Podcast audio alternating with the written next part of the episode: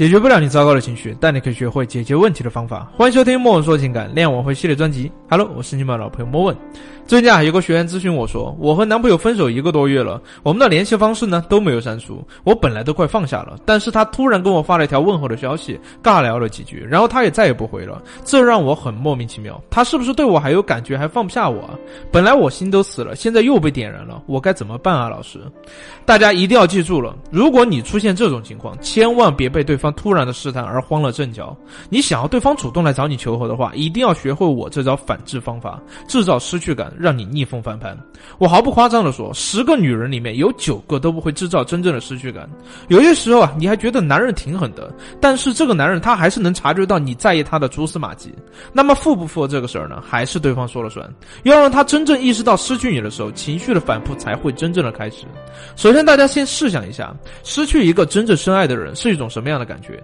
真正失恋过的人都有这种感觉，对吧？就像心空了一块儿，对什么都没有兴趣，也提提不起兴趣，经常自己一。个人发呆，一遍遍在脑海里回忆过去的片段，怀念的同时呢，也一次次的提醒自己，已经彻底的失去你了，往后再无联系。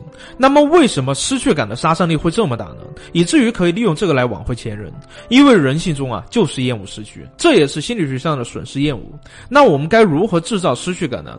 我将那个学员一段非常有效的话术发给对方，具体是这样的：我这两天冷静思考了一下我们之间的问题，我也不知道你给我发消息是出于什么样的心情。是放不下还是想试探，我都不知道。虽然我的心里还在意你，但是我尊重你的选择。我是很想去挽回这段感情，但是我决定还先将它放一放。这句话提炼出来的东西有哪些呢？第一个，我依旧在意你；第二一个，我不想结束这段感情；第三一个，我尊重你的选择。此时呢，男生所需要的情绪价值就基本已经给到了。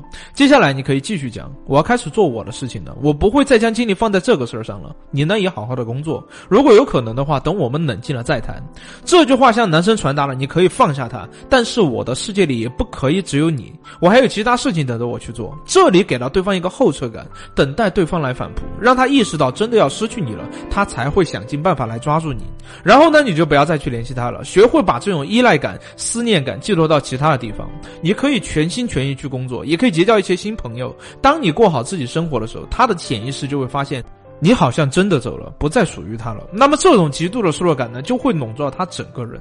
后续他如果主动来找你聊天，你可以把他想象成一个多年未见的老朋友，该回的可以礼貌性的回复，但是不要带有需求，特别是不要打探他的情感生活。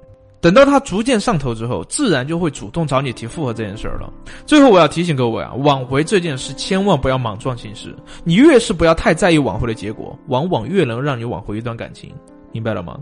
好了，今天的内容到这儿就结束了。如果你在感情中正遇到类似的问题，自己无法处理的话，可以关注我们的微信公众号，大写的字母 C D 加清新心理，即可获得一次资深情感老师的免费咨询。我是莫问，我们下期见。